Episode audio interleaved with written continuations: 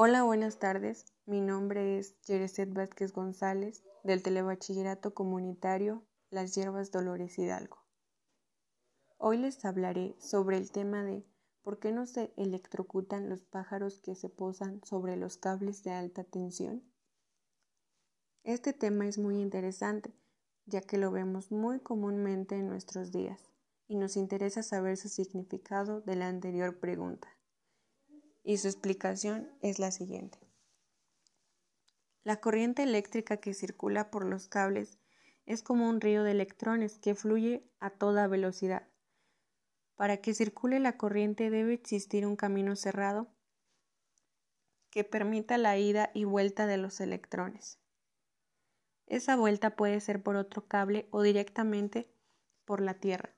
Si cortamos el cable se corta la corriente pero si al contrario lo tocamos con la mano y estamos descalzos, estaremos ofreciendo un camino alternativo a esa corriente.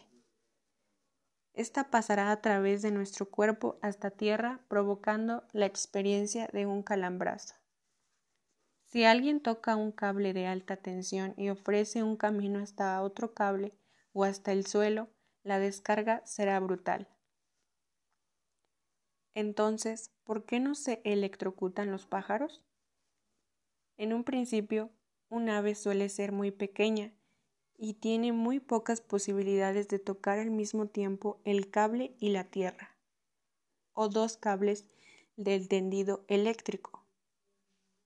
Lo normal es que el ave esté posada sobre un solo cable de alta tensión, sin estar en contacto con nada más. En este caso, no ofrece ningún camino alternativo al paso de la corriente para ir a tierra. Para concluir, pienso que es un tema muy importante para conocer, principalmente para tener el conocimiento presente en nuestra vida. Muchas gracias por su atención. Los invito a seguirme. Hasta pronto.